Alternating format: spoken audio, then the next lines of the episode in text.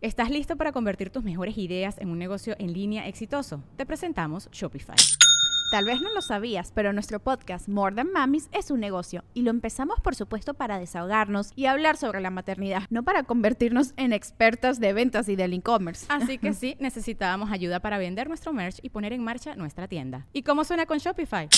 Llegó otra venta. Shopify es la plataforma de comercio que está revolucionando millones de negocios en todo el mundo. Ya seas un emprendedor desde tu casa o desde donde sea, Shopify es la única herramienta que necesitas para iniciar, administrar y hacer crecer tu negocio sin dificultades. Con Shopify puedo gestionar pedidos, envíos y pagos desde cualquier lugar, brindándote toda la información y estadísticas de tus ventas al detalle. Regístrate para un periodo de prueba con tan solo un dólar al mes en shopify.com barra sonoro, todo en minúsculas Ve a shopify.com barra sonoro para llevar tu negocio al siguiente nivel. Shopify.com barra sonoro. Sonoro.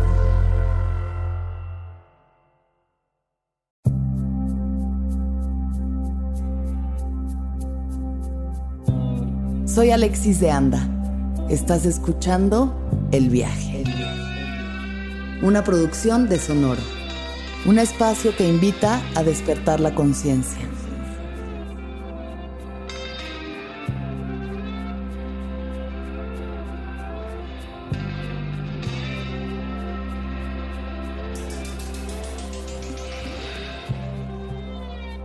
Hola, hola, hola. Eh, yo soy comediante, guionista, transactivista y estoy aquí bien emocionada para hablar con Alexis de Anda.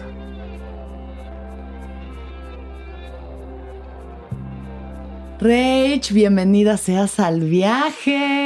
¡Oli! ¡Qué emoción! ¿Cómo estás? Bien, bien, contenta, contenta de estar aquí. Yo también estoy súper contenta de tenerte, emocionada de escuchar toda tu historia que ha sido pues ires y venires y continuas transformaciones. Totalmente, sí. Así que vamos a empezar por el principio y cuéntame qué es lo que más te gustaba hacer cuando tenías 6, 7 años de edad imaginar cosas. Imaginar cosas. Este, yo era medio, medio claustrofílica. Me gustaba. Hace años que no pensaba en esto. Ah. Este, mi cama y la de mi hermano eran estas camas que se, que una se guarda abajo de la otra. y me gustaba meterme en, en el como la cuevita que se hacía. En la ranura entre las Y me hacía bolita ahí y me ponía a imaginar cosas. Y entonces y, hablaba en voz alta porque hacía como los diálogos de mis personajes. Y mi papá siempre me decía, otra vez alucinando, me decía. Este, ah. me encantaba, me encantaba, me encantaba imaginar cosas. ¿Qué imaginabas? Pues normalmente aventuras. Tenía que ver con qué caricatura estaba de moda. Pero me insertaba yo en mundos estilo más Z y las tortugas ninja, no sé, como, como aventuras. Me gustaba la aventura. Y creabas todas las historias en tu cabeza interpretando los personajes. Ajá, sí, sí, sí, como radionovela mental. Me acuerdo mucho de ese hobby porque, porque eh, escandalizaba mucho a la gente. Decían que parecía loquita. Este también, o sea, en el patio de recreo también me iba hacia un rincón y, sol, y me ponía a hablar sola, a hacer como las, las voces. Ajá. Sí, de eso me acuerdo muy bien. No me acuerdo, no lo había pensado en años hasta ahorita que me dijiste, pero eso me encantaba, imaginar cosas. ¿Y cómo fue crecer en tu núcleo familiar? Era una familia privilegiada, no, no, no mega lujo, pero pues éramos clase media. Me creo que me tocó la ascensión de clase media baja a clase media alta a mí. Porque si no me falla la memoria, cuando yo nací estábamos en a lo mejor estoy equivocada, pero según yo estábamos en un depa chiquito en la Narvarte. Y para cuando ya tenía más uso de razón, ya estábamos como en el corazón de la del Valle. O sea, eh, fue, una infancia bastante privilegiada. Eh, escuelas particulares. este, tenía muchísimo acceso a, a entretenimiento gringo. Eh, mi, mi, papá viajaba mucho a Estados Unidos y traía así capítulos de caricaturas en VHS que no habían salido aquí todavía. Te traían el Nickelodeon fresco, directo de la fuente. Nickelodeon ni había, corazón, todavía. ya. ni siquiera existía Nickelodeon. Este, ¿Qué, ¿Qué caricaturas? Creo que la, que más recuerdo con cariño eran los Transformers. Me pregunto por qué. Los Transformers los recuerdo con muchísimo cariño. Este, pero las tortugas ninja fueron como. A mí me, o sea, a mí me tocó el auge de las tortugas ninja, el auge de las tortugas ninja. Y, yo estaba loca con las tortugas ninja. Ok. Entonces tenías esa, eso, esa mm, fuente de información de animación y, acceso, o sea, el, doble privilegio de tener acceso a todas estas historias que a final de cuentas me moldearon y me hicieron como amante de la fantasía y la acción y esas cosas. Este, y también me, me el inglés, güey, el inglés que, es un regalo, o sea, es un regalo que, tuve yo de mi infancia, el inglés, ¿no? mi, mamá sabía que el inglés era muy útil y muy importante, y entonces hacía mucho esfuerzo por enseñarnos inglés y por hacernos, obligarnos a utilizarlo al punto en el que lo dominamos desde muy pequeños. Mm.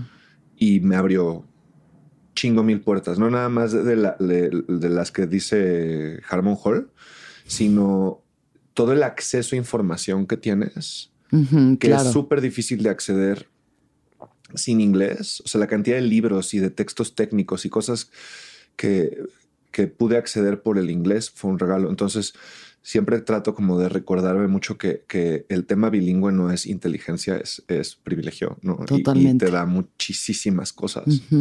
Sí, qué chida manera de verlo. Eh, ¿Con qué creencias creciste en tu núcleo familiar? Este. Hmm. Híjole, qué pregunta tan complicada. La historia de religión en mi casa es complicadísima. En mi familia es complicada. De, nuevo, eh, eh, tiene que ver con esto es, esto es como yo conozco la historia, como me la han contado a mí apocalípticamente y todo, pero según tengo entendido, mi familia viene, por lo menos la familia con la que crecí, porque como que crecí más con la familia de mi mamá, con la de mi papá, venía de la Guerra Civil Española, del lado de los rojos, o por lo menos los antifranquistas, y había una especie de tendencia hacia el ateísmo, de hecho, que, es raro en México en los ochentas. Claro. Sin embargo, sí trataron las escuelas particulares en las que yo iba eran católicas y mis papás estuvieron en escuelas católicas. Entonces, sí hubo un intento de aproximarse al catolicismo. De hecho, hice mi primera comunión y todo. Y ya yo por convicción después decidí que no era lo mío, pero fue mucha libertad religiosa. O sea, siempre, de hecho, mi, mamá siempre, dijo que ella me, me, animó a la primera comunión porque la estaban dando en la escuela por si yo quería decidir meterme bien en el catolicismo y si era lo mío, tuviera la opción, pero nunca me obligaron, ni me empujaron en creencias a nada, de ninguna manera. Entonces, muy libre, muy libre. O sea, no, no, era una familia recalcitrantemente católica ni nada por el estilo, por lo menos no en el núcleo familiar. Ya. Y luego, de, cuando decidiste que más bien no ibas a irte por ese camino, ¿tomaste algún otro camino? Pues digo, em, empecé este trayecto muy adolescente de explorar sin saber qué te vas a encontrar, ¿no? Que bueno, por definición, si no, no es explorar, sino es ir, ¿no? Este, mm. eh, y, probé con todo, me probé todas estas palabras, agnóstica, atea. Este, creo que, durante la mayoría de mi edad adulta fui ya mil por ciento atea. Me volví anti cualquier cosa que fuera religiosa y ahorita con mi transición, si quieres lo platicamos más adelante, ha, cambiado un poco mi visión, pero mm. sí, o sea, de los, de los 19 a los 37 fui atea mil, así. o sea, si no está en el método científico, no existe y no me importa. Ok. A un punto casi hostil, ¿sabes? O sea, atea ortodoxa.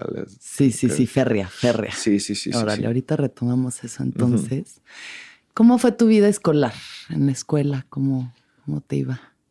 Pues tuve mucha, tuve la, o sea, fue tal cual un viaje porque, porque pasé por muchas, muchas fases. Fui, fui muy buleada. Ok. Eh, por mi cuenta, este, por, yo era, o sea, o sea, entendiendo que yo presentaba como vato en ese entonces, ¿no? Y yo era un vato amante de los cómics mucho antes de que Robert Downey Jr. los hiciera cool este, flaquita, eh, con frenos de caballo, con brackets por muchos años, con, ya. con muchas cosas. O sea, me decían, me decían, me decían Screech, así me decían en la secundaria, me decían Screech. Pero al mismo tiempo, este, también yo era muy bully con los niños más pequeños Ok, o Por- sea, tú- a ti te buleaban y tú a los a- Como- aún como- más débiles los buleabas. un poco pues venganza, no sé, o sea, Pues sí, o sea, es pues, el- un adolescente, un niño y un adolescente muy, muy- con muchos muchos dolores internos que no sabía sacar y que no entendía cómo sacar. Claro. Este, y yo recibía mucho bullying de parte de mis compañeros y yo lo transformaba en mucho bullying eh, a, a niños más pequeños, eh, a, a grupos más pequeños. O sea, entonces tuve, tuve como, co- como que veo las dos facetas, ¿no? Y puedo entender lo horrible que se siente que te bulleen, pero también entiendo de, de que el bullying no viene de maldad, sino de, de, de- de resentimiento guardado que no sabes sacar, ¿no? Patrones de dolor heredados. sí. Entonces tuve, tuve esa oportunidad. Eso durante la secundaria. Conforme llegó la prepa, la, la pubertad fue, desde el punto de vista heteronormado, muy buena conmigo. Y me hizo un adolescente guapo y musculoso. Ay, bendito Dios. Y este... Y entonces en la, en, en la prepa el bullying se detuvo porque ya no... Además, todo el tema ñoño en la prepa ya no era un...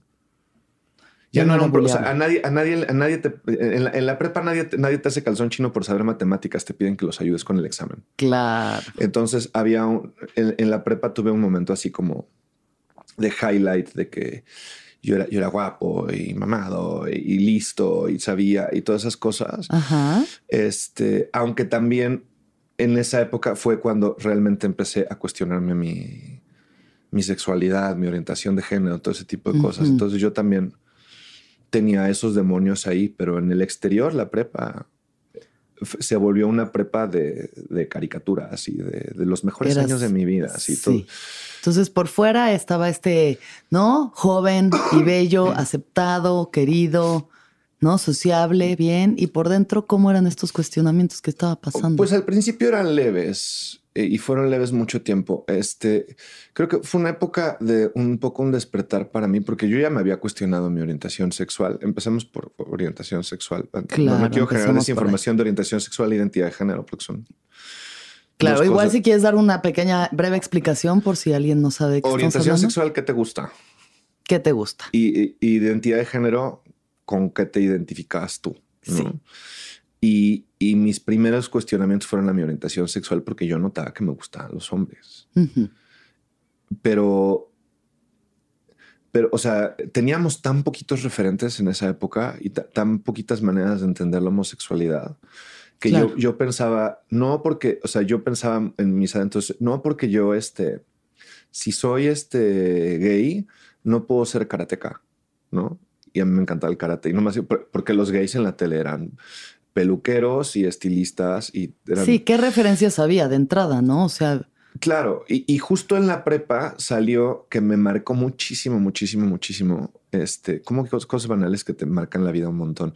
Will and Grace, güey. claro, Y, sí. Y, y el personaje de Will and Grace que decía, ah, es que yo puedo ser gay y seguir haciendo lo que a mí me gusta. O sea, este personaje es gay y abogado y, y- y no, es, no es una caricatura. Y un triunfador. Me, abrió las puertas a entender que la orientación sexual no tenía que ver con tu personalidad, que era una cosa. Entonces empezó el fantasmita de, de cuestionármelo y cuestionármelo y cuestionármelo. Este, lo, lo- lo dije un par de veces en voz alta y me arrepentí luego, luego, y lo declaré de bromas. ¿Ante quién lo dijiste? Este, prefiero, prefiero no decirlo. Bueno, pero Prefiero Sí. no decirlo, pero, Sí. pero, pero lo de, llegué a decir más de una vez sí. este y echarme para atrás y decir, ah, caíste, era una broma. Oh. Porque, porque el decirlo en voz alta todavía me dolía muchísimo, muchísimo, muchísimo. O sea, era, Ajá. era, era, era como, no, te estás condenando. No, no, no, no, no, no, no, no puedes, Sí. no puedes hacer algo tan definitivo, ¿no? Sí. Y entonces eh, terminé tener una novia en la prepa y terminando esa relación fue la primera vez que lo dije en voz alta ya más, justo acabando la prepa que dije, soy gay. Eh, y ya como mucho más, o sea, me, me aventuré a tener este, un novio, por ejemplo. Ok. O sea, a, te- a tener un, un novio y, y ya vivirlo y ya como decir, ah, sí, de aquí soy. Este, en el sentido de la orientación sexual. O sea, fue cuando entendí que me gustaban los vatos. ¿no? Claro, de entrada. ¿Y cómo fue salir del closet? fue el familiar, social. Fue difícil y, hoy día trato, ya pasé mi fase de despotricar contra mi familia. Porque también ahorita con, toda la transición y todo, creo que, que aventé mucho, mucha frustración. Entonces, hoy día trato de ponerme mucho, eh, este, de, unos días para acá, además. O sea, o sea si, me hubieras entrevistado hace una semana, quizás hubiera sido una entrevista muy diferente. Entonces estoy entendiéndolo más desde la empatía de, de que yo era un adolescente muy problemático, que, que se iba de pinta, que que se, que se escapaba este, a, echar desmadre, que, que la pasaba con sus amigos, que como que no quería estudiar, que dejó carreras truncas regadas. Entonces, sí hubo un poco un, es otra, otra de los juegos más de Rodrigo, a ver qué está haciendo ahora, ¿no? Y lo entiendo. Pero al mismo tiempo sí, sí siento que, que no estaba en un lugar seguro emocionalmente. Yo no me sentía seguro emocionalmente. Este, lo que, me, lo que me agarras en esta entrevista cuestionándome es que tanta de esa seguridad no me dio mi familia y que tanta de esa seguridad yo en mi auto odio claro. me quité. y cómo la manejé yo. Entonces, si yo no, si yo no, creo que hablamos mucho del, rechazo de la familia cuando sales del closet y, y hablamos poco de, de, de, que hay salidas del closet agresivas, ¿no? y, creo que yo, yo, yo sí usé mi salida del closet un poco como, como parte de mi rebelión adolescente. No es que no fuera gay, es que ser gay era otra manera envalentonada de aventar para adelante. Soy diferente, ¿sabes? Ya. Este, que fue mi manera, ahora no me arrepiento tampoco, fue mi manera de empoderarme de algo que a mí me hacía sentir aterrada, ¿no? Claro, sí. Este, y fue, y o sea, aquí es donde esta historia toda tiene un twist este, que ya se spoileó, ¿no? Con mi apariencia, pero que yo no estaba contenta. O sea, ni, ni, ni, ni, ni, diciendo soy gay. Claro. No, está, entonces el, el, famoso es una fase o no es cierto o nada más te estás haciendo ideas o estás experimentando o lo que sea pues sí resonaba porque sí era cierto. O sea, sí había algo en mí que decía, ay, es que yo digo que soy gay y, y todavía no. La diosa sabe que me encanta el pito, pero algo no estaba cuadrando. Todavía no, sí, sí. Algo no cuadraba. Y entonces, entonces ah, el, eh, cualquier speech que venía de, de, a lo mejor nada más es una fase. Es muy diferente cuando sí resuena en ti, híjole, a lo mejor es una fase porque siento que algo no cuadra. Sí. Algo no funciona. Y, o sea, y yo volví a tener novias muchas veces. O sea, y me terminé. Ya una, después de salir de closet. me volví llanamente bisexual y tuve novios y novias y probé de todo, de todo. Este, si, algo he hecho en mi vida es probar diferentes este, aventuras y probar diferentes posturas y probar diferentes actitudes, ¿no? Este, y, y entonces, y terminé, y, mis relaciones con mujeres terminaron siendo más dominantes en mi vida porque era, eh, como eran más socialmente aceptadas. Claro. Y quizás socialmente más por mí aceptadas. Este, porque, o por lo menos hoy te lo estoy hablando todo desde, desde el interior, no, no tanto de la sociedad. O sea, porque, porque yo tenía amigos gays. O sea, era yo quien no estaba. Entonces terminé gravitando más a las relaciones con mujeres. Ok y terminó haciendo relaciones con mujeres sumamente violentas de mi parte, porque les ponía el cuernos con vatos constantemente. Ok. Porque no me gustaba lo que estaba pasando estando con mujeres, ¿no? Y entonces era yo quien a, los dos meses decía que me dolía la cabeza y que no tenía ganas y no me gustaba. Este. Porque creo que es un mito horrible y súper peligroso eso de que la bisexualidad es transición. Es, es como el paso intermedio, la antesala pero para mí sí lo fue. O sea, yo sí usé la bisexualidad como, como, no, no, no, no es que yo sea gay, es, es que soy un artista que, que, le gusta todo y, y, tal, pero yo, yo estaba con estas chavas y, y las engañaba horriblemente sí. con vatos, exponiéndolas a peligro, además, este, y, y, volviéndome muy emocionalmente violento con ellas porque yo no estaba bien conmigo, muy, muy egoísta yo de, de mi de mi oscuridad interna, este, que era este no aceptarse y este algo no cuadra y entonces era un, constante escondite.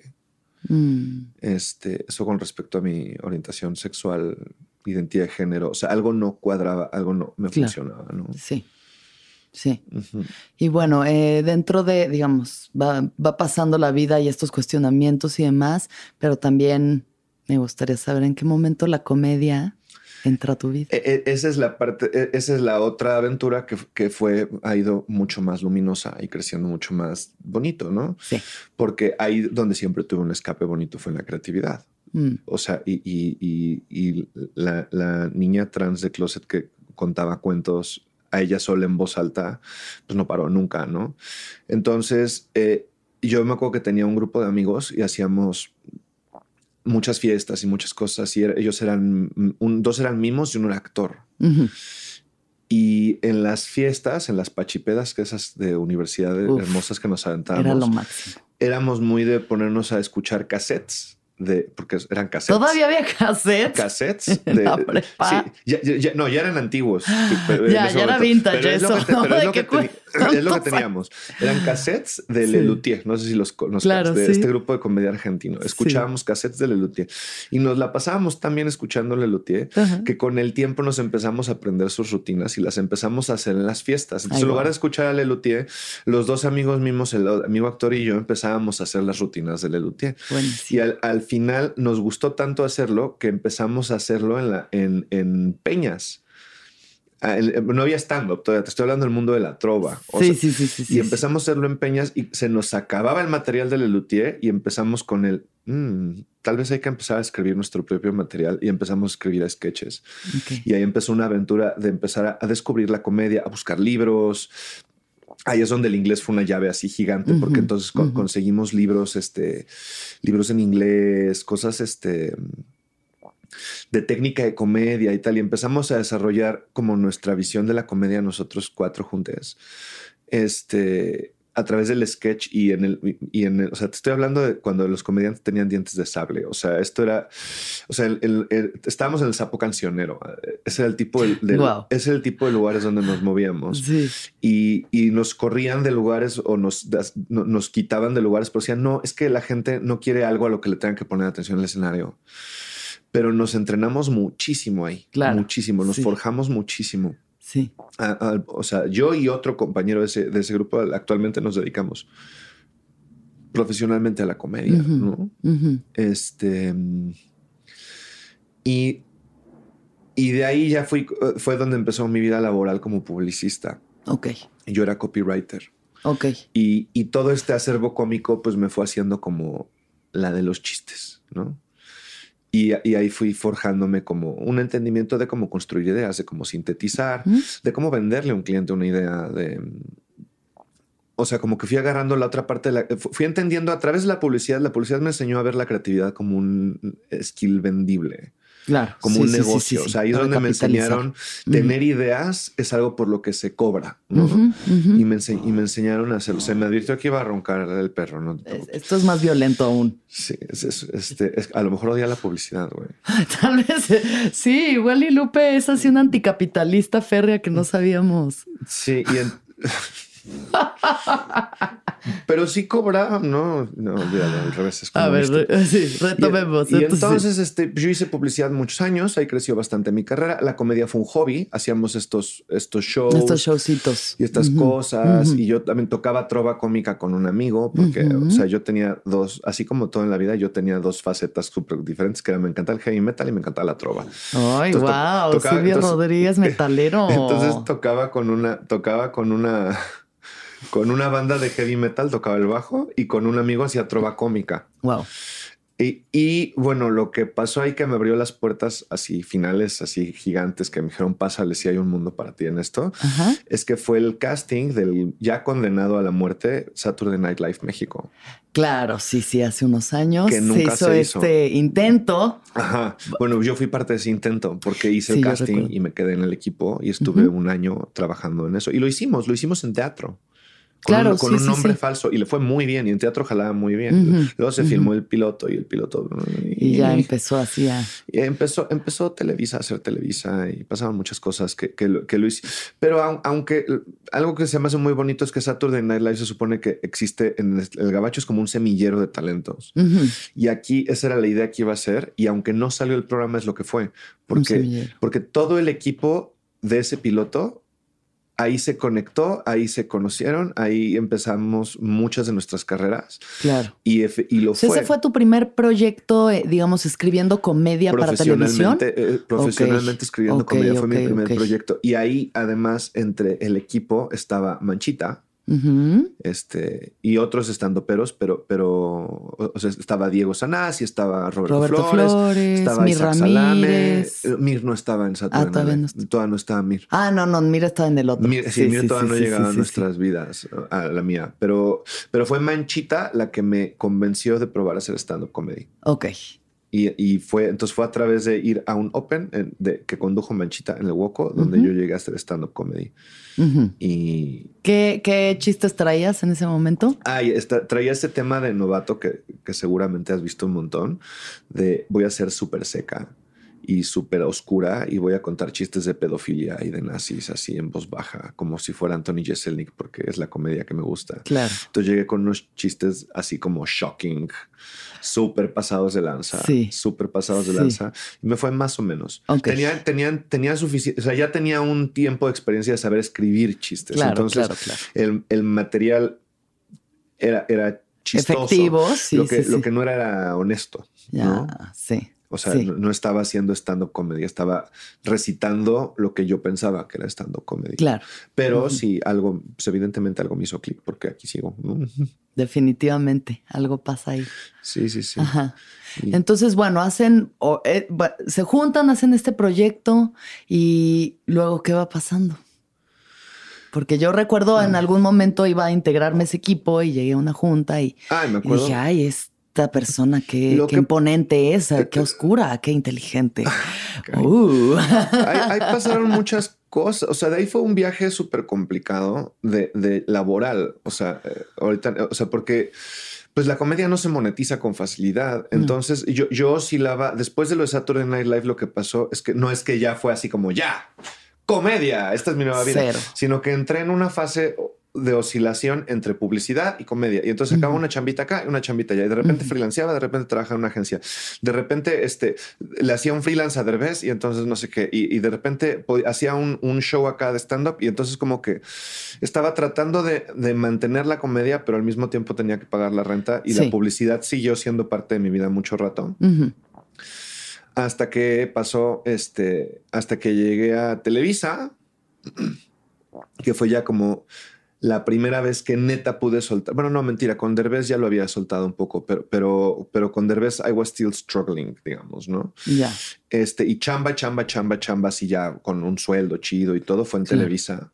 Claro. Que voy a decir una cosa buena de Televisa, pagan muy bien, Sí. muy bien. Una cosa buena. Tal vez la única cosa buena. Pagan muy bien. O sea, me, me dieron un, me, me- me dieron un sueldo durante ese proyecto que en mi vida he vuelto a ver esos números. Que ese sea, proyecto fue Late Night que se hizo que después. fue- que el- y el proyecto fue una catástrofe horrible. Otro Titanic. Horrible. Segundo Un- Titanic es de el la segundo temporada. Titanic del que Raquel sale así nadando, güey. No, eso- Aferrada a la tabla. so- so- soy la, la viejita que va a contar su historia tirando el diamante al piso, al, al- al mar algún día, güey. Este, pero sobrevivimos esa catástrofe de, de Late Night. Que Bueno, fue- al final todo eso es aprendizaje y creo que es algo Claro. que, ¿sabes? O sea, esos, esas empresas en las que hemos trabajado, algunos más, otros menos, pero todos de alguna forma, eh, criticamos mucho porque los valores, porque les vale, porque ahí solamente quieren lo mismo. Pero al final son herramientas, son una Ah, gran no, claro. escuela. Y, y como, como empresa, in- incluso me hizo bien. Sí. Me, me pagaron bien, eran, eran diligentes en ese tema. Mi problema fue directo con el programa. Ujú. mi, mi bronca fue directo con el programa. Con que yo entré teóricamente como jefa de escritoras Ok. y, y no me daban ningún poder Ujú. realmente de- de- que debería tener como jefa. Ujú. Y entonces al aire salían cosas que a mí no me gustaban y que yo había estado en contra o que yo me había peleado porque no fueran así. Y luego salía mi nombre diciendo que yo era una cabeza creativa de esto. Entonces era como, "Dude, no me, no me gusta que pongan... Entonces te- me terminaron bajando el puesto a mi petición a solo escritora Ok. a costo de la mitad de mi salario. Ok.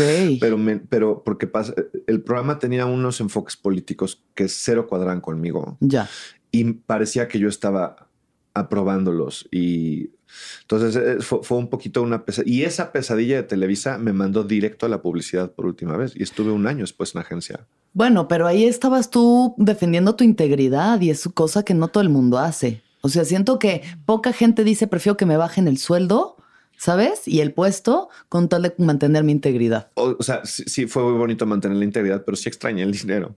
Pero- y también estaba muy empoderada porque ahí en Televisa fue cuando finalmente di el paso de, de por lo menos de la orientación sexual, de públicamente decir que era gay, de ponerlo en redes. Y ya- no, era yo conocida ni nada, pero tenía chingos de amigos conocidos, tú, tú entre ellos. Mm. Este, y entonces sí fue bastante público mi salida del closet. Y ahí fue cuando finalmente dije, ya. Estoy lastimando mujeres por seguir queriendo tener relaciones con mujeres Sí, cuando no me basta. Se acabó. Y entonces eh, también traía ese empoderamiento porque había algo muy público ya en mi homosexualidad. Ok.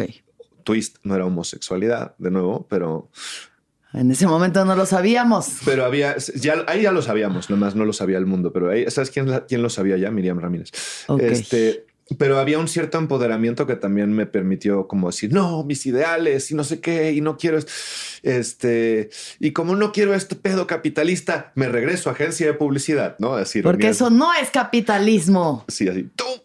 Y entonces me regresé un año a agencia y me aventé un último año en agencia antes de que una amiga muy querida me convenciera de decir, güey, último intento, último intento. Ok. Y entonces al año de agencia me salí de nuevo, ahora sí sin nada, sin una chamba, nada. O sea, de, Al vacío. vamos a hacer, tenemos un freelance para pagarnos seis meses de vida. Ok. Habíamos, o sea, esta chava llegó conmigo, conseguí este freelance, que era un cómic para el gabacho. Ok. Eh, Chistosísimo que dije, órale, va, vamos a escribir un cómic. Con esta Sí. lana aguantamos seis meses y vemos cómo lo hacemos como, como freelancers. Sí. Este, y ese pues ya pegó porque pues, las cartas de la vida este, se jugaron bonito y todo. Y eh, dentro de Saturday Night Live, una de, la- de las dos personas más valiosas que conocí y más aliados, más amorosos que he tenido en mi vida son los hermanos Robsar. Mm, un saludo a Fer. A Fer y a Billy, que son unos ángeles. Y este, cuando nos vieron como agentes libres escribiendo cosas, este, pues Billy hizo así. Y Lemon nos cobijó preciosamente. Ok. Y ya, y a la fecha sigo en Lemon, ¿no? O sea, Ok, empezaste a escribir en Lemon. Empecé a escribir en Lemon. Producen de las pelis y series acabamos, más de, acabamos de estrenar este Matando Cabos 2 Aquí está el comercial, Matando Cabos 2. La pueden ver en en Amazon Prime Video. Amazon Prime en Video. Amazon Prime Video. Y, este, y si son de los que la odian, este, dirijan su hate a mí, porque aparentemente todo el mundo me- ¿Lo está haciendo? Todo el mundo está dirigiendo hate a mí. Claro, como soy la que está más activa en redes ahorita, Claro. y me dicen unas cosas y tú, tú, tú- tú no eh, entiendes cómo funciona el cine, porque me A estás ver, echando. cuéntanos. Pues es que es muy chistoso. O sea, no sé. Bueno, tú también así de que ya salió el proyecto, muy orgullosa de estar en el proyecto, de que ya así salió. una bandera y fue que porque es es una acá. Es una película que viene con mucho hate incluido y ya lo sabíamos. Ok. Creo que salvo la risa en vacaciones y terror en vacaciones y otras cosas en vacaciones, en México no tenemos la cultura de las secuelas todavía. Claro. Entonces sí, no, sí. no sé si algún equipo se había enfrentado antes al arruinaste la original, Ya, ¿no? Porque además sí hicimos este una cosa completamente diferente a la original, Ok. que también tenía que ver con que no teníamos a los protagónicos. Ujú. Y también gente en redes que me ha dicho que por qué no lo, que no lo hicimos con ellos. Y yo no decidí eso. Yo llegué y me dijeron, esta es la gente que va a trabajar en la película. Estos son los protagónicos, escríbete para estos personajes. Y porque la original a nosotros nos parecía hermosamente hermosa y brillante porque hicieron algo que ellos querían hacer y, y entonces pues, un poco de lo que platicamos con Billy en ese momento le dije yo prefiero ser fiel al espíritu de la original de hacer algo que queramos que a volver a hacer un- una comedia estilo Guy Ritchie ya en 2017 Claro. que era, Sí, ¿no? sí, sí, sí. O sea, entonces sabíamos que venía con mucho hate, también viene con mucho love, ha habido mucho love, este, y la mayoría de la crítica especializada ha dicho cosas maravillosas de la película, entonces creo que la gente se está divirtiendo y, y, y sí, y mucha gente me dice, es que arruinaste la original, yo no hice nada la original, cariño, la original ahí está. Exacto. La- en Amazon Prime Video también. Sí. Este, y sigue siendo la película que siempre fue y la puedes seguir viendo. Es cierto que esta es más un spin-off que una secuela. Estoy 100% de acuerdo. Ya. Que, que este, eh, o sea, bueno, dicen que retrospectiva es 2020, ¿no? Pero yo coincido con que tal vez no se debió haber llamado Matando Cabos 2. Se debió Ya. haber llamado Otra cosa. eh, Las aventuras de Mascarita del universo Matando Cabos 2. Ok. Pero pues hay, hay mm, mandatos mercadotécnicos Ujú, que, que, que exceden a una sola persona por la que la película se llamó como se llamó. O ese es mi entender, ¿eh? a lo mejor estoy diciendo una barrabasada y todo, pero o sea, mi entender es que sí o sí es- esta era la película. Y, y yo no, o sea, yo estoy orgullosa de la película. Es una, Obvio. es una tarugada genial y además cuánta gente, o sea, también cuánta gente que dice, ah, es que le habías hecho así. Ay, sí. Joni, ¿cuántas películas, cuántas películas en Amazon Prime Video has visto tú? Porque sacar cine en México es dificilísimo. Sí, la gente Tienes- no sabe el esfuerzo que hay O- detrás o sea, de todo y, eso. y- y Ujú. nada que sale, sale 100% con todo, con todo lo que los creadores querían o con todo lo que los Claro. creadores pensaban. E- e- Es, es un montón de cosas. Y este, esto es lo más cercano que he visto a que nos dejaran hacer lo que nosotras queríamos. Porque además le escribimos dos mujeres. Qué Una mujer trans y una, y una mujer cis. Y que me parece muy valioso. Súper. Sí. Y con todo eso, las marometas que tuvimos que dar, y, y- y las marometas, incluyo a Lemon, porque si creen también que Lemon así agarró una varita mágica, eso es lo que quería. Claro, sí, sí, sí. sí. Ha- Hay, hay cosas, hay cabezas más grandes, que, hay mil intereses que ni siquiera todos son diabólicos, intereses corporativos. A veces es que es un montón de dinero y un montón de gente involucrada y un montón de preocupaciones. Entonces, el puro hecho de sacar una película de ese, de ese nivel de producción aquí en Mm. México, pues ya es una. Si me dicen, ¿es tu película favorita? No, ni a trancazos, ¿no? Pero estoy orgullosísima, es mi primer bebé. Sí. Es mi primer bebé. Y ya haré yo bebés que sean solamente mi voz, solamente mi mensaje, solamente mi tipo de humor. Pero si logro hacer algo, algo más chido algún día, va a ser. Va a ser el hermano menor de esta. Es- Claro, es- sí, sí, esta- sí. Sin este peldaño no se y, va a y llegar estoy al otro. orgullosísima de la película y trabajé con gente Ah. divina y talentosísima, ¿no? Qué Entonces, bonito. Muy feliz de Ay, felicidades. amor. Gracias, cariño. Bueno, entonces ya estás en Lemon, ya saliste del primer closet, Ujú. o, un- o por lo menos, ¿no? Eh, de ese closet. Y luego, ¿qué pasa, Rach? A ver, vamos a esta- ahora sí vamos a la parte. Vámonos al meollo del asunto. eh, a ver, voy a, eh, ya he platicado mucho de esto en otros podcasts, entonces voy a tratar de contártelo desde un enfoque diferente. Ok. Porque además creo que no he hablado de esto desde la infancia y esas cosas. Entonces, sí. yo tenía un sueño recurrente. Este, desde as long as I can fucking remember, Ok. tenía un sueño recurrente. Perdón, el white así me criaron. Este, Dale. este, que había una casa con un montón de pasillos y con un montón de cuartos interconectados. Imagino que, to- que todos hemos llegado a soñar con espacios similares, ¿no? Este, estos como castillos de la memoria, muy Doctor Strange, ¿no? Y en todos esos sueños siempre había una puerta cerrada que hasta Mm. recuerdo cómo se veía. Siempre recuerdo esa puerta cerrada, es ese demonio que yo no quería aceptar, ¿no? Mm. que era mi identidad de género. Y es hasta mucho después, con mucha terapia y todo, que puedo ver a mi infancia y ver, a lo- ver los fantasmas de, de- de la represión de la identidad de género escondiditos en diferentes lugares, hablándome desde diferentes lugares. Porque si no había referentes para ser gay, para ser trans, no había ni, ni la No. sombra del boceto de una descripción hablada en un departamento de la policía, en un sueño Sí. de referentes Sí, de ser trans. sí. Entonces, por años no me pasó en la cabeza ese descuadre que yo tenía. Y, y lo que pasó fue el COVID, Ok. ¿no? Yo ya le había comentado a Miriam en Televisa antes. De hecho, fue ella en, en su misticismo tercer ojo que tiene, Totalmente. que platicando de cosas de orientación sexual me dijo, no serás trans. Y yo recuerdo que le dije, mira, a lo mejor sí, pero ya es muy tarde. Así le contesté. O sea, a lo mejor sí, pero ya es muy tarde, güey. Sí. Pero viene el COVID. Y el COVID hace cosas. El COVID le hizo cosas al mundo que nos vamos a. eh, o sea, va a haber libros de historia descosiendo todas las cosas que hicieron el COVID. Este. No, no solo por a nivel salud, sino por una pandemia así en una época, eh, en una época como esta, donde, o sea, durante la gripe española y, y la peste bubónica, la gente no tenía computadoras y No. estaban conectadas. eh, Sí. Entonces la psicología del COVID creo que fue muy extraña porque porque estábamos encerrados, pero teníamos muchas herramientas de evasión, pero por muchas cosas. Eh, eh, fue un momento de mucho pánico para mí porque, porque, o sea, yo eh, toda mi vida, toda mi vida desde mis 20, este, y desde que era un secreto horrible engañando una novia hasta que era este hasta que era mi libertad sexual y todo, yo siempre me evadí con la vida nocturna gay. Ok. No.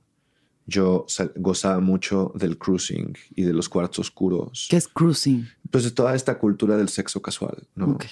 Donde vas y, tienes apps y conoces gente y hay lugares y hay miradas y hay como toda una serie de rituales. Están estos spas, este, donde pagas una lana y, te metes en bolas y hay gente en bolas y para mí fue una, eh, fue una, una, gran evasión por mucho tiempo.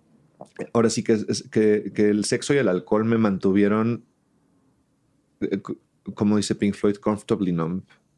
Confortablemente adormecida. Confortablemente adormecida durante mucho tiempo. Sí. Y el COVID, tengo el gran privilegio, lo, lo, lo, comenté en, el tweet con el que salí como mujer trans, pero tuve, tengo el gran privilegio de que el COVID a mí no me quitó mi trabajo, a mí me quitó mi ocio. Mm. Pero mi ocio me mantenía en esta estabilidad.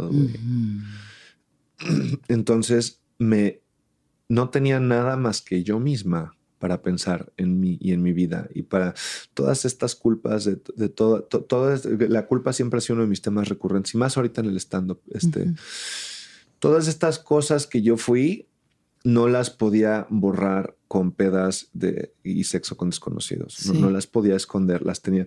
Entonces, ¿qué fue lo que pasó? Me empecé a drogar durísimo, güey. Y entonces, de, de, toda mi fiesta y todo mi desmadre, jamás siento que había caído yo en un nivel de autodestrucción tan cabrón como mi adicción a las pastillas durante el COVID. Me empecé a meter una cantidad absurda de opio. Absurda, absurda, absurda. Me levantaba en las mañanas. Ajá. Eh, para meter todos los frascos a bolsas de basura y bajarlos para que mi roomie no los viera. Uf, ok.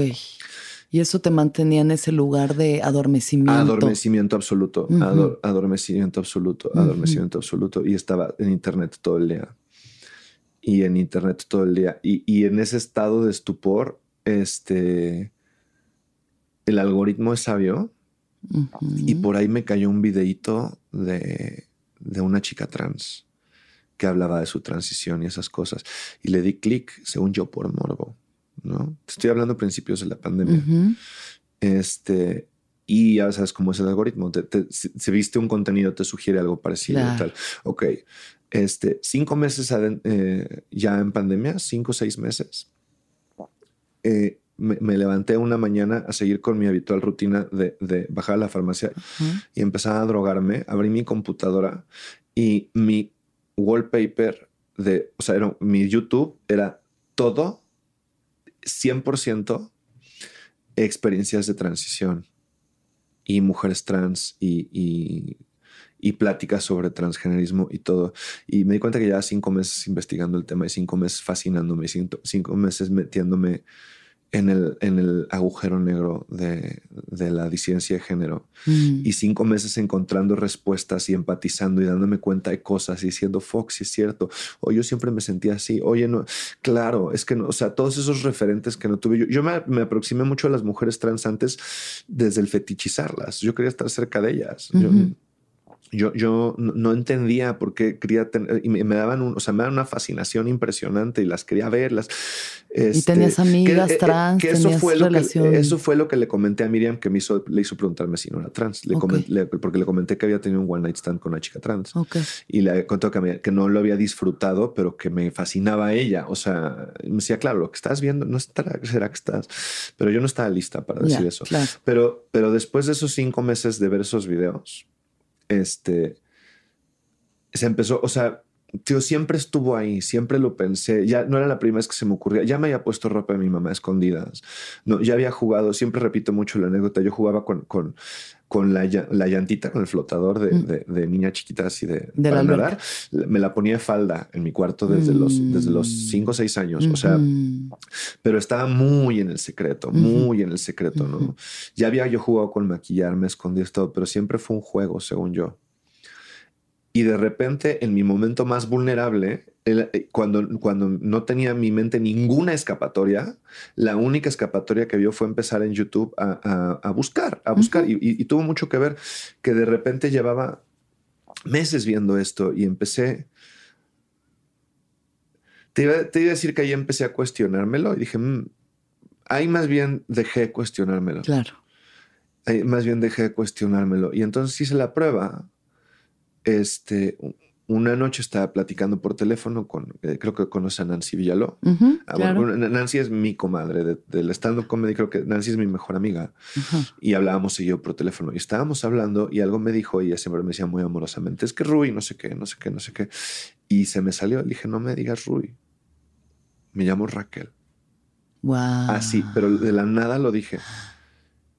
Y lo que siguió fue que rompí a llorar como nunca, todo el clic que decir, te dije cuando yo dije soy gay, siempre hubo una culpa y un, y un abrir la puerta, a lo mejor sí estoy mal y todo porque no, no, no terminaba de vibrarme.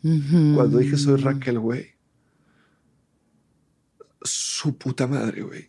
Es lo que se siente decir tu nombre por primera vez a los 38 años de edad.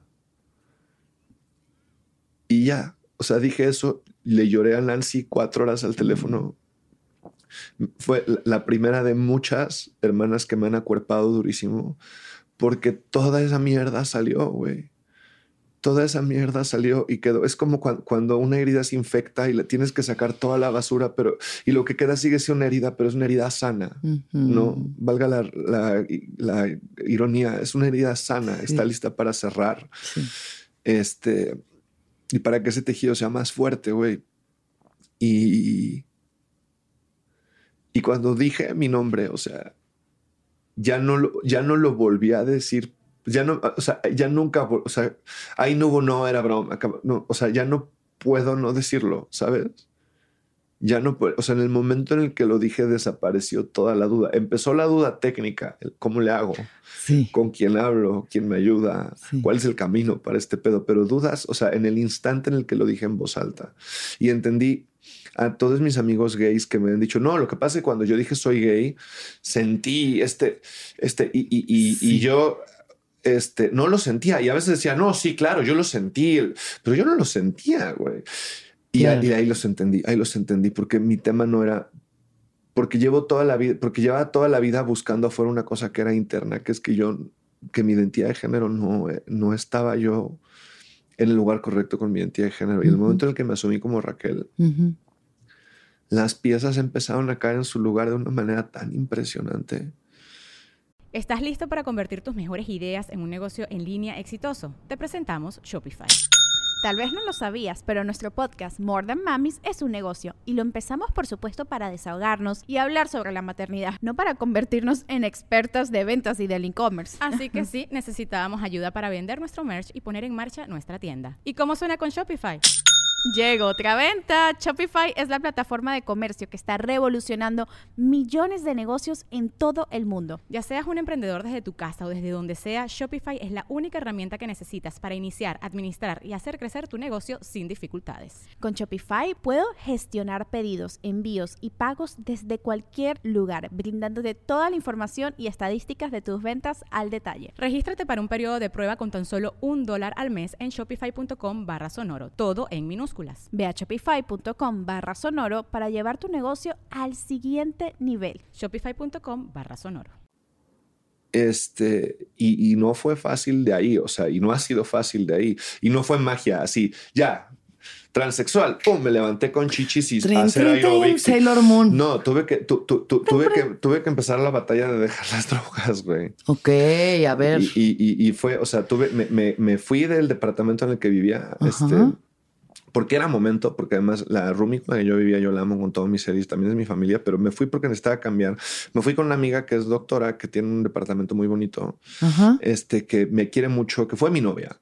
Ok. Y, yo- y fue mi novia, y fue, fue la novia con la que, con la que rompí ese ciclo de violencia porque con ella no lo hubo. Con ella fue, una- Ah, fue, fue, fue mi última novia y fue una relación muy, muy hermosa. ¿no? Mm. este, todo lo que no había logrado este, en otros momentos, güey. Entonces con ella tenía una relación muy bonita y me acobijó y se aguantó las de Trainspotting, de sudando y vomitando en el sillón.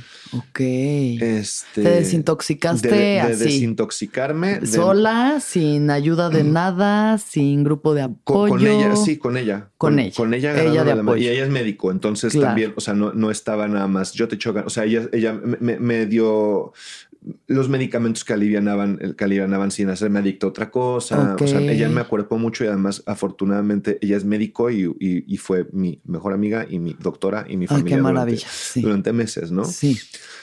Y, y me acompañó en todo el proceso porque pues toda la transición, o sea, es como, ok, chido, pero y entonces ahora tienes que encontrar un centro de transición y ahí no te dicen, ah, chido, ten, te inyecto esta madre. Te dicen, a ver, terapia.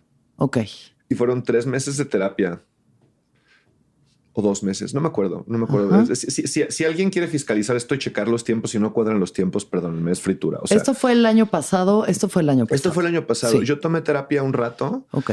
Este, fueron muchas sesiones de corrido con ya un especialista de género porque- Mm. que yo busqué y que ya platicamos de este tema y todo, porque Ujú. además ahí sí nos han, la gente que piensa que estamos, este, que estamos tirando rayos homosexualizadores y convirtiendo a todo el mundo en trans, Mm. no saben el trabajo que cuesta, incluso dentro de la comunidad, Ujú. que te digan si es la decisión correcta. Entonces hubo mucha terapia para confirmar el diagnóstico Ok. de disforia de género Ok. para poder empezar el tratamiento físico, que empecé en enero. El 15 de enero es mi transversario. Ok. El 15 de enero, transversario. sí, el 15 de enero tuve mi primera inyección este, De hormonal.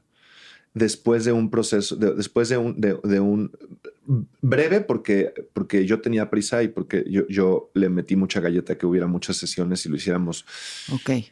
as soon as possible, porque yo ya me moría. Y en este proceso terapéutico, ¿qué? O sea, ¿qué es? Pues te van guiando un poco por tu vida y por tu mente y por, por qué cosas, o sea, también ellos cuidan mucho que no, o sea, la, la de transición no está mal.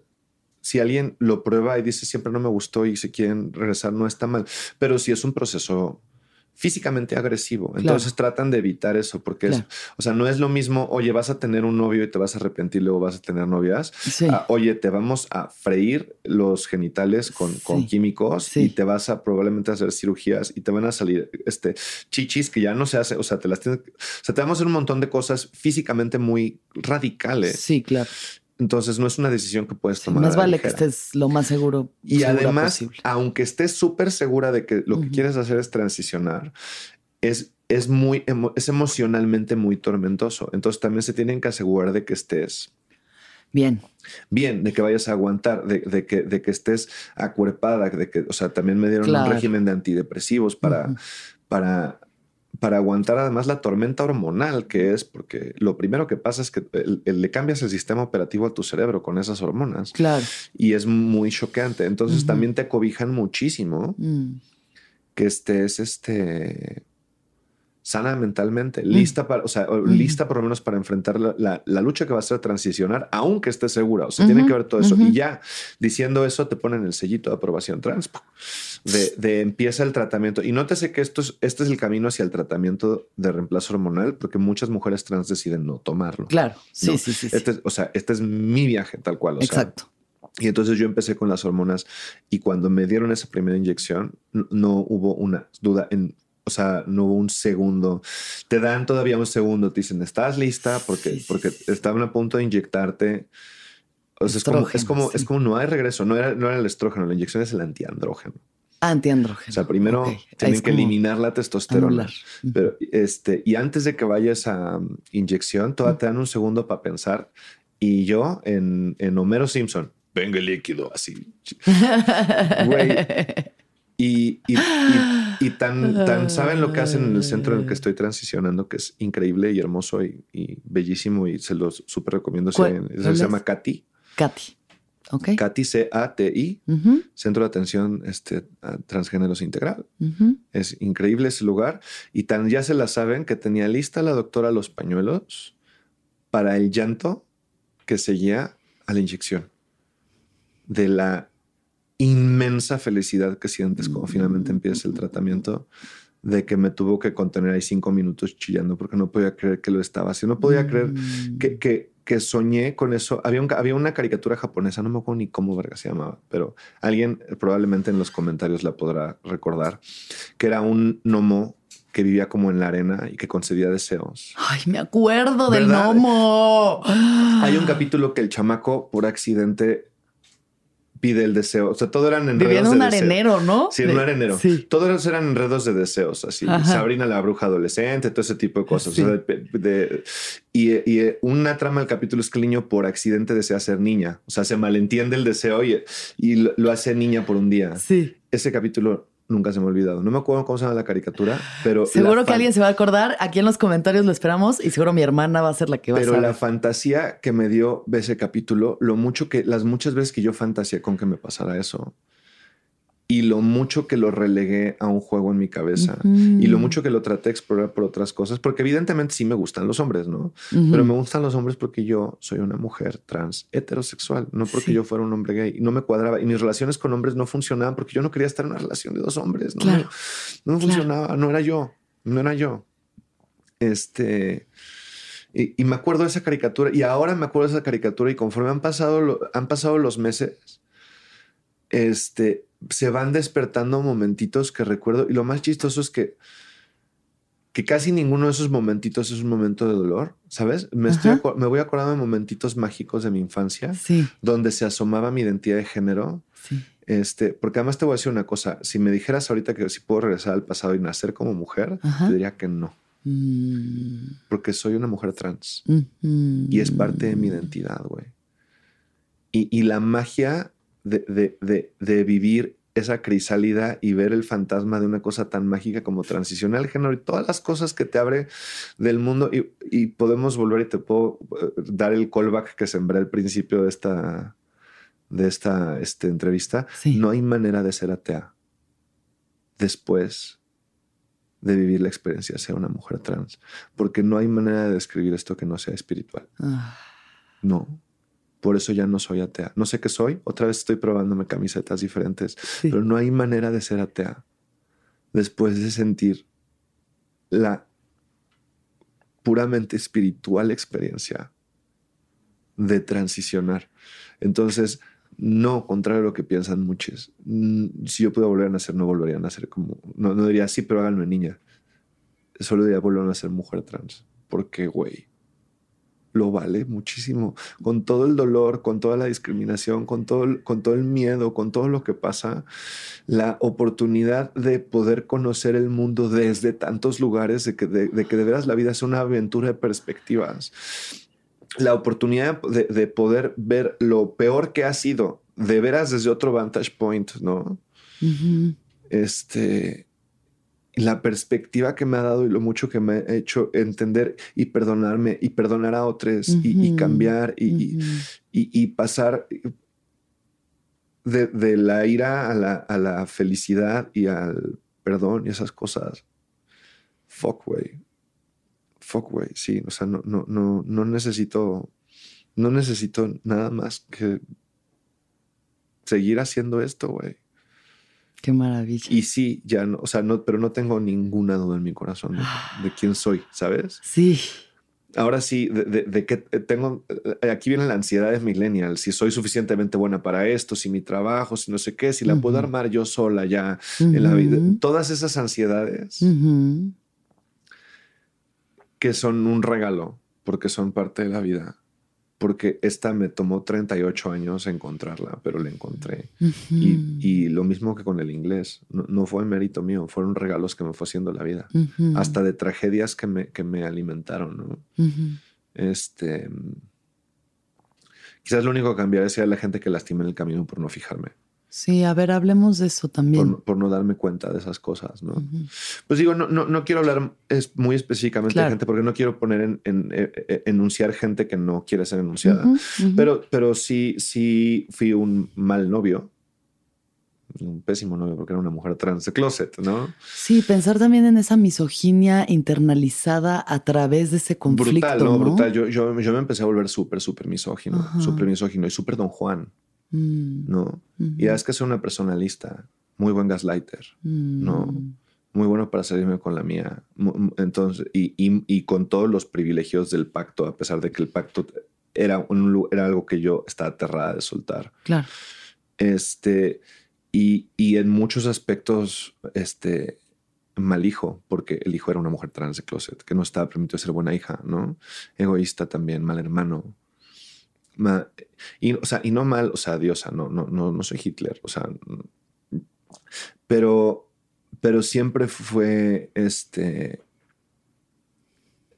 Todo lo, que, todo lo que hice durante toda mi vida tenía resentimiento tenía una violencia y una, violencia de resentimiento, de, una necesidad de tener lo que yo quería, como yo lo necesitaba, ya.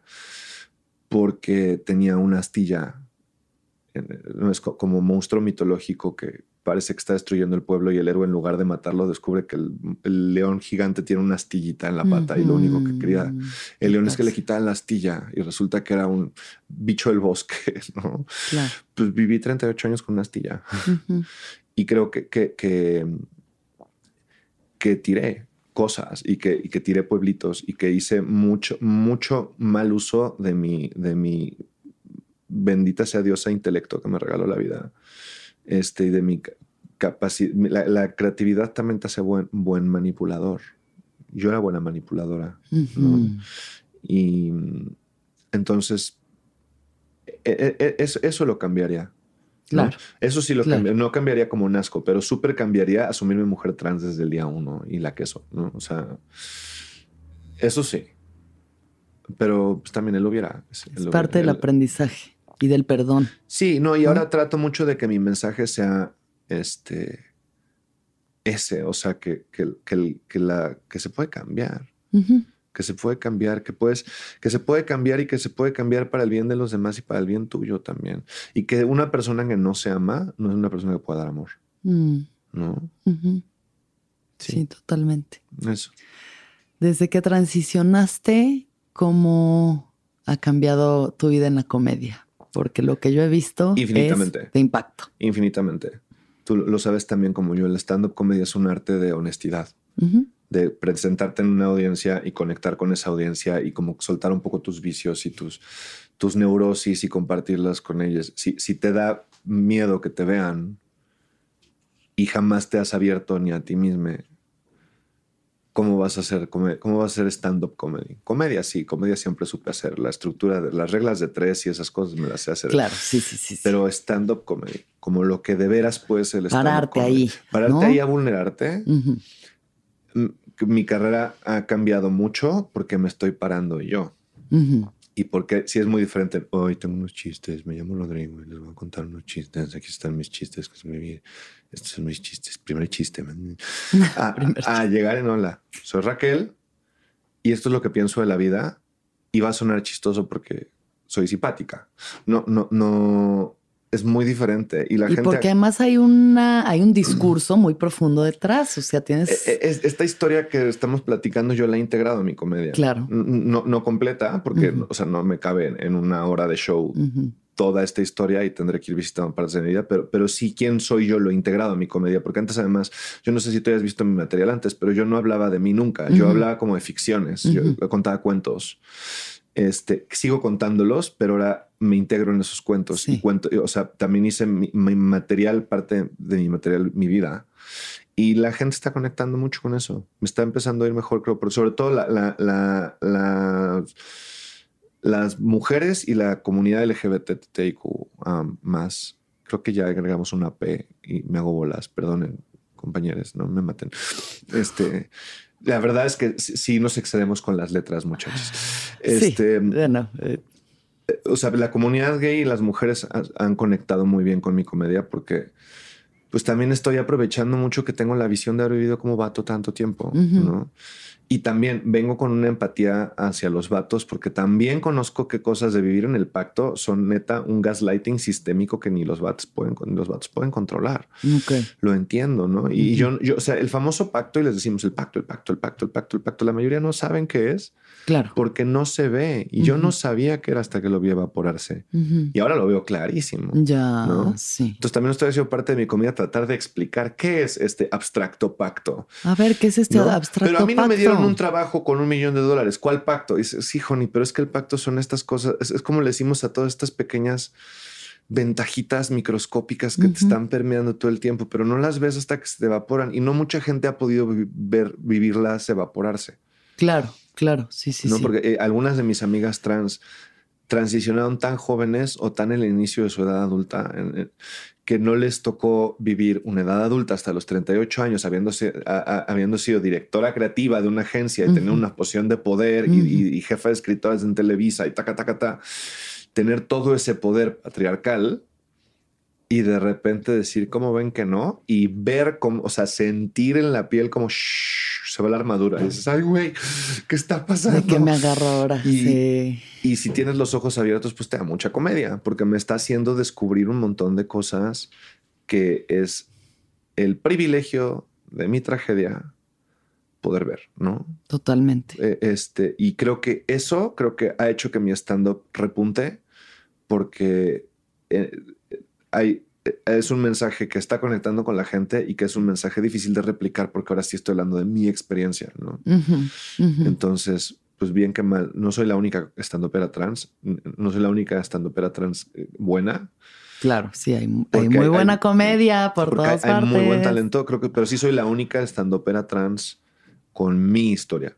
¿No? Definitivamente. Y entonces e, eso es lo que le estoy ofreciendo a la gente ahora cuando me paro en el escenario. Y en general me ha ido muy bien. Con tu historia y esa mente privilegiada que tienes, tan, tan perspicaz y tan ácida. Que, es un regalo. Y de verdad vean a Rage cuando puedan porque es espectacular. No, gracias, cariño. Ah, Háblame un poco de eso con tus padres, cómo ha sido la situación, si es que quieres. Prefiero no, prefiero no. Creo que ya despotriqué, es más, solo voy a decir una cosa, ya despotriqué mucho con ellos. Yo no sé si ellos lleguen a escuchar este podcast. Eh, va un poco con disculpa para los dos.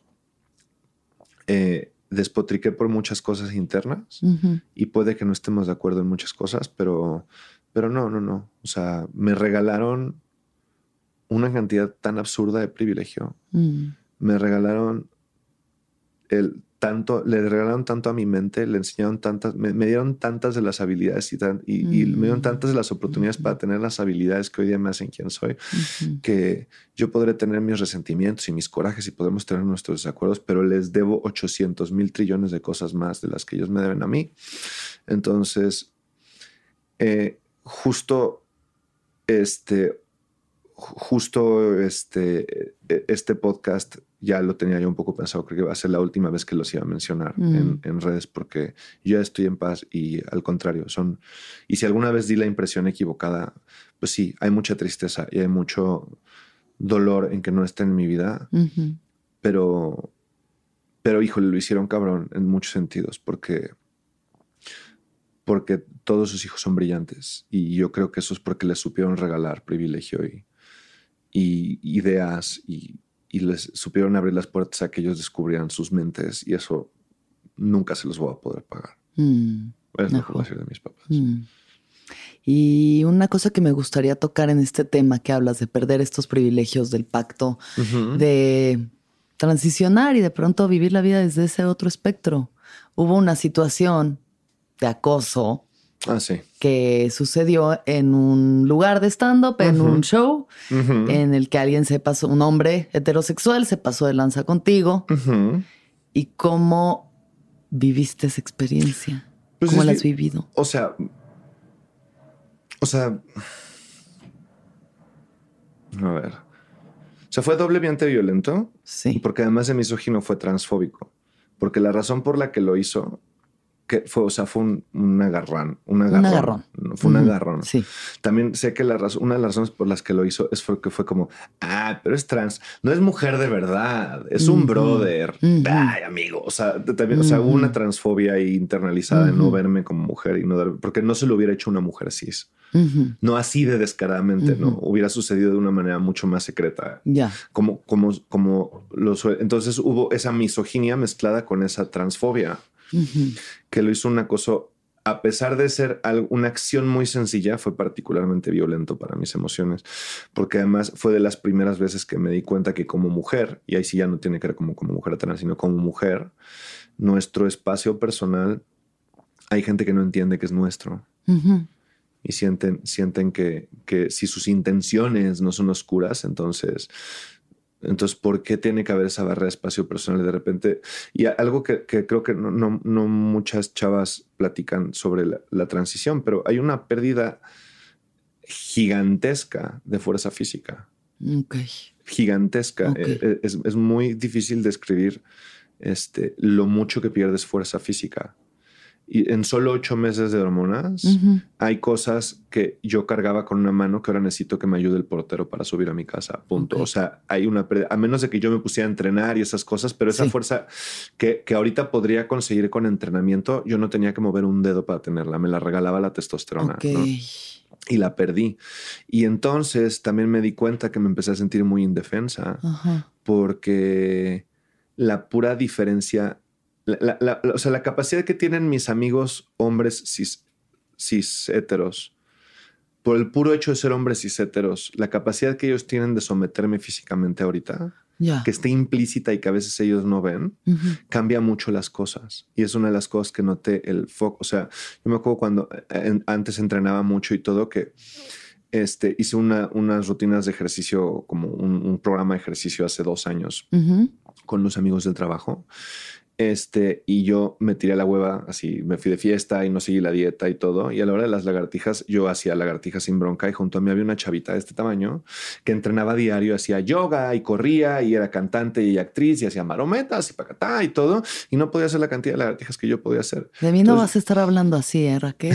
Ah, Pero- no pero- puedo hacer más, no puedo. Bueno, es cansado. Pero no, ahora yo estoy, ahora yo estoy, yo estoy de su lado ya. O sea, ya Claro, lo viví. Yo no sí, puedo sí, hacer ya vives la frustración. Yo no puedo hacer una lagartija ni La de broma ahorita. Ya lo intenté. la. Ya lo intenté. O sea, si, si mi- hay cosas que si mis gatos tiran atrás del escritorio, ahí se quedan. Ah.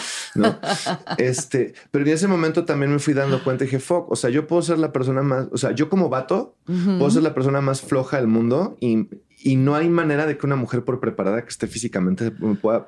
Y de repente me encontré yo en esa posición Sí. y dije, fuck, güey, tengo amigos que, que, que yo con testosterona jamás en la vida yo me sentí indefensa frente a ellos. Y no es que ellos me agredan, es que, es que ahí están. Claro. Ahí sí. están. Y sí me pasó sí. con un amigo que sí no voy a mencionar su nombre, pero que, que tuvimos un pleito y que todavía les cuesta mucho trabajo leerme como mujer a mis amigos que más tiempo me han tenido como amigo Sí. y que su reacción fue física y fue levantarse y poner las manos así. Y yo creo que él sigue sin entender el miedo Sí. que me dio. Darme por primera vez cuenta de decir, mierda, güey. Si este güey se pone violento, estoy perdida. O sea, estoy, estoy completamente indefensa ante lo que está pasando. Sí. Este, entonces, o sea, desde lo físico te sientes más indefensa, ¿no? Entonces, esto que pasó en este lugar, este, con el acoso, Ujú. ¿qué hacía? Le da una cachetada. Dije, güey, si le das una cachetada y lo toma a perdón, órale, pues le das una cachetada y su reacción, porque está borracho, es pegarte un puñetazo, güey. Claro. ¿Qué haces? ¿Qué Claro. haces? Entonces, desde el físico hay un, hay un, hay un, hay- un, hay un poder que ya tienen, Sí. que no ven, que Sí. tienen, ¿no? Porque a veces ni cuenta se dan que lo tienen. Y es, y del físico se pueden hacer metaforitas del económico, del social, de salir a la calle, de presentarse vestidos de cierta manera, de todas Ujú. esas cosas. Y pues ahora sí que, que, como dice Mariana Cova, una amiga que es comediante, ahorita tiene una rutina muy bonita que es como mi primer acoso, como si fuera cuento infantil. Ay. Pues mi primer acoso fue este, este, Sí. y, y de verdad quisiera que no hubiera pasado, pero pues sí me abrió un poco los ojos de lo, lo indefensa que me sentí. Nunca me había sentido tan indefensa hasta que denuncié. Y de alguna manera retome poder.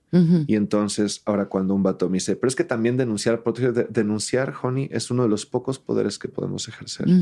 Entonces, si les molesta que denunciemos, pues ni modo, No porque, porque, porque es, es, es, es así como, sí, pero es que denunciando le pueden, le pueden arruinar la vida a nadie y nadie le quiere arruinar la vida a nadie, pero ese es un poder que puedes ejercer y te quitan un montón de otros poderes que puedes ejercer. Sí. Entonces, porque denuncié y me sentí Y si hubo repercusiones. Hubo repercusiones, Claro. hubo reparaciones, hubo este, una, una verdadera, un verdadero intento de, de- de- de entender lo que había pasado Sí.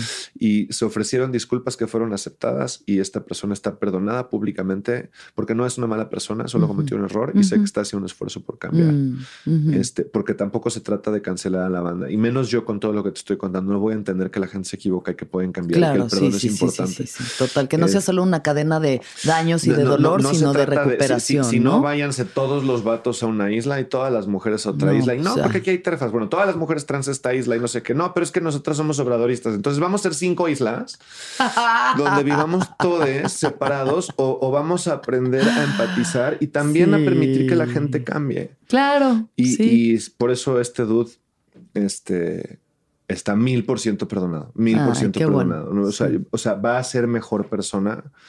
No por la mala experiencia, sino va a ser mejor persona porque va a hacer el esfuerzo para ser mejor persona y eso es todo lo que se necesita. Entonces, al final, este acoso terminó. e- Este fue de final feliz. O sea, este no hubo un no lo recuerdo así. Sí. No, es que no es así. No, pero es que ella era drogadicta. O sea, aquí hubo, tomó la, tomaron las acciones correctas. Sí. Este, entonces, y creo que pusieron un buen ejemplo de cómo se deben asumir estas cosas Ujú, para ujú, aquellos cancelados ujú. que sienten que no hay regreso. Lo único que tienen que hacer es ver los ejemplos de la gente que sí regresa, porque claro que se regresa. Sí, total. ¿no? Nada más es cuestión de asumir y cambiar. La humildad es de verdad. Sí, y, y- un gran y- valor. Y, y de nuestra parte también creo y he tratado de mover este mensaje lo más que puedo con la poca voz pública que tengo, de que, de que agresor no es igual a mala persona. O sea, que, que- que darte el permiso de decir, te, si te tienes que poder decir, me asumo agresor, sin que eso condene que puedas o no ser un buen ser humano, porque creo que mucha gente se niega a llamarse agresor porque no quieren ser malas personas y no Claro. quieren admitir que son malas Claro. personas. Entonces, separar las dos cosas. Y claro que hay agresores que son malas personas, ¿no? ujú, Pe- pe- ujú. pero, pero hay gente que genuinamente no quiere decir la palabra fui agresor Sí. porque sienten que se están condenando a que ellos fueron malos. Y ya, entonces sí, separarlo de la generaliza todo, toda su identidad, Sí, justamente. Y, cuántas veces no hemos tenido, tú- corrígeme si me equivoco, pero cuántas veces no hemos tenido amigas o grupos de amigas donde nos enteramos que alguien fue agresor, pero nosotros conocemos a ese alguien de otra faceta de su Claro, personalidad y nos duele y nos claro. cuesta mucho trabajo porque le conocemos el lado bueno, Sí, ¿no? sí, sí. Este, y es por, y, y aquí no es un, un- estaba engañada, yo pensé que era bueno. No, las dos personas son correctas, las dos personas son reales, ahí están las dos personas. Es que somos seres Y- complejos, Y- no hay. Y, si le decimos a esta buena persona que reconocer que esta eh, mala persona existe hace que esta persona desaparezca, nadie lo va a querer hacer. Entonces también, también hay algo en el discurso que, que desde el lado de las disidencias podemos hacer. Si podemos dejar un poco más abierta la puerta a la redención. Porque si no, también, Sí. también si no es, si no, si es guerra y nadie va a querer caminar a la puerta de la redención y va a ser quien se muera primero. Exacto. Sí. Sí, totalmente. Un poco eso. Ay, pues me parece un gran mensaje, Rach. Gracias por darlo. Porque Gracias sí, por el espacio para darlo. justo también en estos momentos de tanta separación y fragmentación es como cómo podemos unirnos otra vez y ser compasivos y recordar, ¿no? El perdón, el, el asumirnos también desde donde nosotros hemos agredido, violentado, desde donde hemos sido, o sea, desde donde yo he sido misógina o he sido homofóbica o desde donde Es él he dañado, Es ¿no? que todos hemos sido. Pues es que sí. Todos sí. hemos sido porque vivimos en un sistema que lo es. Sí, porque son, solo cagándola aprendes. O sea, es que también es eso, ¿no? Claro. Como que si no hubieras vivido todas las cosas que viviste, todo lo que tú hiciste, lo que dañaste, lo que fuiste da- dañada y perdonaste, no te haría la persona compleja y maravillosa y, y eso, y más sabia que eres y más profunda. Y pues eso es lo que a mí me parece más valioso. Y menos drogada. Y menos drogada. Bendite Dios. Sí, sí, sí. Oye, eh, um, bueno, última pregunta que quiero hacer antes de una serie de preguntas rápidas es, ¿qué es lo que quiere Raquel Aedo en este momento? ¿Qué es lo que quieres hacer? ¿Cuáles son tus sueños? Honestamente, quiero crecer como estando pera. Sí. Quiero llegar a más lugares, quiero, quiero, quiero que me vea más gente, quiero, quiero, más, quiero más éxito como estando pera porque quiero seguir platicando con la gente. Sí. Mucho, mucho, mucho. Quiero, quiero seguir haciendo stand-up comedy porque, porque ya me lo negué muchos años. Gozarlo de verdad, gozarlo, estoy gozando. Entonces, ahorita el stand-up más que nada, o sea, así como mi deseo más grande, poder hacer más stand-up comedy. Sí. ¿Y qué piensas, por ejemplo, de, de relacionarte afectivamente a partir de ahora? Pues creo que es muy temprano en mi vida como mujer trans para tener una respuesta para eso. Ok. No, no está en mis planes ahorita. No, no. No, de entrada me cuesta mucho trabajo. O sea, soy una mujer trans que se ve muy trans. O sea, no, no, no soy de esas eh, hegemónicas de, uy, no me digas que era hombre, que esos comentarios horribles y todo. Y, y parte de mi mensaje también es ponerme y que vean, así es como ser una mujer trans en la vida real. También tenemos, nosotras también sufrimos con las revistas de Sports Illustrated, muchachos. Claro. claro. Este, pero sí creo que eso dificulta porque no, no muchos vatos están dispuestos a andar con una mujer como yo. Sé que por ahí hay gente súper valiosa que debe hacer, pero, pero ahorita me parece tan complicado Ya. que y tengo tantas otras cosas que hacer y estoy tan enfocado ahorita en, en- en- en mi trabajo que no está en mi red. Sí. Ahora, eh, la magia de esto es que a lo mejor pasa cuando menos lista esté, ok. pe- Pero, Generalmente pero- así es. pero tendrá que pasar, no es algo que yo voy a Claro, buscar, buscar. ahorita. Bueno, pues de entrada, gracias por compartirte. No, y gracias a ti. Gracias por, por eso, por tu valor y por todo lo que estás haciendo que, que luego no vemos, ¿no? Hasta dónde llega. No nos damos cuenta de las repercusiones tan profundas que puede tener en otros y que por ahí puede haber alguna mujer trans dándose cuenta, como tú lo hiciste, y qué bonito que haya otras iluminando el camino para que no se tengan que pegar con las piedras y raspar tanto, ¿no? Así que gracias por eso. Gracias a ti por el foro para poder decirlo. Mi amor, cuando quieras, aquí está. Finalmente, Ujú. Rach, ¿cuándo fue la última vez que lloraste? Ahí en la noche. Ayer en la noche. ¿Podemos saber por qué? Porque bombeé en un Open. Ay, lloraste por el Open. Lloré por el Open. A O sea, ver. no digo, no fue un llanto trágico, pero sí tenía frustración y la saqué con llanto. así. Claro, sí. Bueno, es que la gente de pronto no puede saber lo horrible que es ir a probar unos chistes Ay, no, con mucha es- eh, ilusión es y que escuches grillos. Ojalá grillos. Sí, Una no. licuadora al fondo de un bar. Si soy en grillos, a mí me gustaría pensar que una mesita de grillos cagándose de la risa, ¿no? Sí, y entonces estás matando con los grillos, no es que hayas bombeado. Ah. Este, sí, sí, duele mucho. Sí, ayer, yo, ayer lloré un poquito por eso, sí. Bueno, pues ese ya te puede servir para salir de un bombeo terrible. Ese chiste puede funcionar muy bien para sacarte O sea, si no lo hubiera quemado en un podcast, wow. Nada, la gente del bar igual y de pronto ni sabe del viaje. Bien, igual. Tú pruébalo. No les, no les. Pruébalo, chica, No pruébalo. Ok, ok. ¿Qué es lo que más feliz te hace? Mis amigas, güey. Ajá, Mis amigas. Pasar tiempo con mis amigas. sí, Sí, así sobre mesita. Chelas. chismecito. marihuana, este, comidita, chisme con mis amigas. Fuck, güey. Podría hacerlo. Espero, espero que, el- que, que mi Valhalla sea una noche de, de amigas eterna, güey. Uf, qué delicia. Y obviamente eso pues supongo que ha cambiado, ¿no? Con la transición. Mil. A cómo te relacionabas con las... mil, mil, amigas antes y mil- mil amistades que, que se querían forjar y que estaban los lazos ahí llamándolas y que no se terminaban de forjar por, por cómo era yo, Ajá. ahora están sucediendo. Sí, Entonces, sí, mis amigas, Qué paz. tú incluida. obvio. ¿Qué es lo más importante para ti? La empatía, la empatía, Sí, 100%. mil por ciento la empatía. Sí. Y finalmente, ¿qué piensas de la muerte?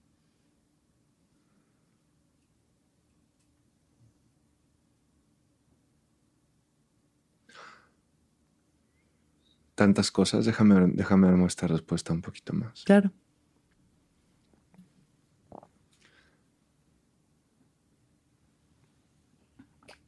que todos tenemos estas angustias de la muerte, sobre todo cuando somos muy pequeños y nos damos cuenta que vamos a morir, ¿no?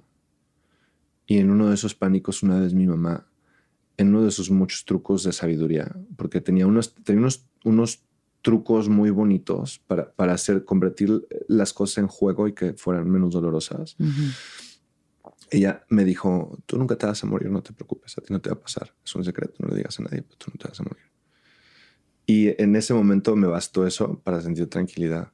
Luego caes en cuenta de que it was a trick. Te ¿no? han Y- mentido. y necesitas herramientas nuevas, ¿no? Pero me, me- me ayudó esos primeros añitos a tener tranquilidad al respecto. tema. Ujú. Este. Y me dio mucho miedo morir. Me, acuerdo- me acuerdo perfecto porque me desperté, estaba en Ixtapa y me despertó el sonido de las olas y me llegó esa ola de angustia existencial de, saber que te- de saberte que vas a dejar de existir algún día. Creo que todos hemos vivido.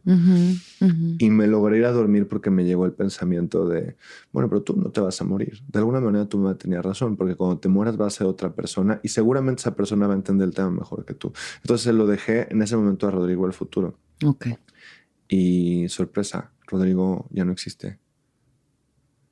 Entonces nunca va a vivir ese miedo que tanto tuvo. Sí. Y Raquel puede tenerle miedo a la muerte ahorita, pero la Raquel que va a morir no soy yo. Entonces, tenerle miedo a algo, eh, a- hablando de la muerte natural, no la muerte trágica, Sí. este, y deseando que todos lleguemos a la muerte natural y a la muerte pacífica, este, si llegas a esa muerte, la persona que va a ir a esa muerte es una persona que vivió mucho más que tú y que lo va a entender mucho mejor que tú.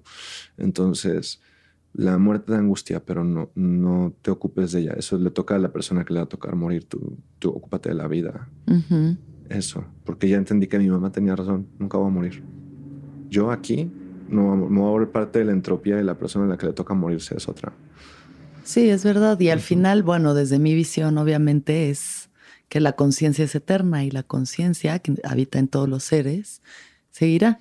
Como el Rodrigo que murió, pues ya fue. Y, aquí- y aquí ahora, sigue, ¿sabes? De alguna manera. Y, Y aquí sigue, pero sigue de otra forma y pues así será de otra forma y luego quién sabe y no sabemos, pero No, y mira, una manera que, Sí. una última cosa que puedo decir de eso, y si, si les sirve, este, lo podemos ver así. O sea, tú no sabes si siempre vas a estar, pero por siempre jamás, por la eternidad de las eternidades, aunque se evaporen todas las estrellas y cuando todos los hoyos negros se hayan convertido en radiación de Hawking y ya no queda nada más que un vacío termodinámico en el universo, no importa, por toda la eternidad siempre vas a haber estado ya nadie te quita el universo. Ya estuviste y siempre vas a haber estado. Eres parte de. Y de alguna manera el puro hecho de existir ya te hizo eterno. ¿no? Porque lo que pasa en el cosmos, fuiste parte de eso y nada lo puede cambiar. Lo trato de ver así a veces. me encanta. Gracias. Gracias a ti. Gracias, corazona. Por favor, busquen a Rage, chequen sus shows, sus redes sociales. Vean Atando Cabos 2. Si es que quieren. ve- véanla y si les chocó y, Y si les chocó, no le digan. original, escríbanlo en un papelito y pónganlo abajo de su almohada. Y, Y quémenlo, quémenlo, Sí, sí, sí. quemen su odio, su lo que sea que traigan. Gracias, gracias por todo lo que le aportas a este mundo y, y que tu camino siempre sea cada vez más luminoso, más abundante y tu propósito reafirmado. Gracias por el espacio, gracias por el foro, Alexis. A ti. Hermoso. Y Muchas que- gracias. Y que todos los seres sean felices, que todos los seres sean felices, que todos los seres sean felices. Gracias. Gracias. A ti. ¿Escuchaste el viaje? Suscríbete en Spotify, Apple o donde estés escuchando este programa. Ahí encontrarás todas mis charlas pasadas y las futuras. Si te gustó el viaje, entra a sonoromedia.com para encontrar más programas como este y otros muy diferentes. Este episodio fue producido por Daniel Padilla Hinojosa, Padi, Paola Estrada Castelán, Mariana GCA. Agradecimientos especiales a Héctor Fernández Mosqueda, Esteban Hernández Tamés, Andrés Vargas Russo.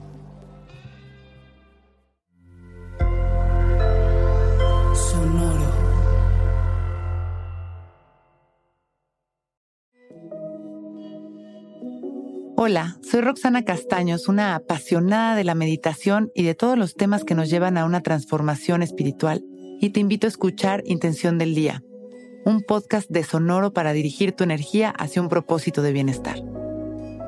Encuentra un nuevo episodio todos los días en cualquier plataforma en donde escuches podcast. Intención del Día es una producción de Sonoro. ¿Estás listo para convertir tus mejores ideas en un negocio en línea exitoso? Te presentamos Shopify. Tal vez no lo sabías, pero nuestro podcast More Than Mamis es un negocio y lo empezamos por supuesto para desahogarnos y hablar sobre la maternidad, no para convertirnos en expertas de ventas y del e-commerce. Así que sí, necesitábamos ayuda para vender nuestro merch y poner en marcha nuestra tienda. ¿Y cómo suena con Shopify? Llega otra venta. Shopify es la plataforma de comercio que está revolucionando millones de negocios en todo el mundo. Ya seas un emprendedor desde tu casa o desde donde sea, Shopify es la única herramienta que necesitas para iniciar, administrar y hacer crecer tu negocio sin dificultades. Con Shopify puedo gestionar pedidos, envíos y pagos desde cualquier lugar, brindándote toda la información y estadísticas de tus ventas al detalle. Regístrate para un periodo de prueba con tan solo un dólar al mes en shopify.com barra sonoro, todo en minúsculas. Ve a shopify.com barra sonoro para llevar tu negocio al siguiente nivel. Shopify.com barra sonoro.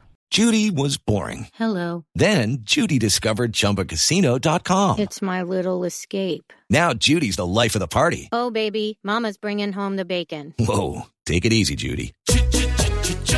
The Chumba life is for everybody. So go to ChumbaCasino.com and play over 100 casino style games. Join today and play for free for your chance to redeem some serious prizes. ChumbaCasino.com. No purchase necessary. Void where prohibited by law. 18 plus terms and conditions apply. See website for details.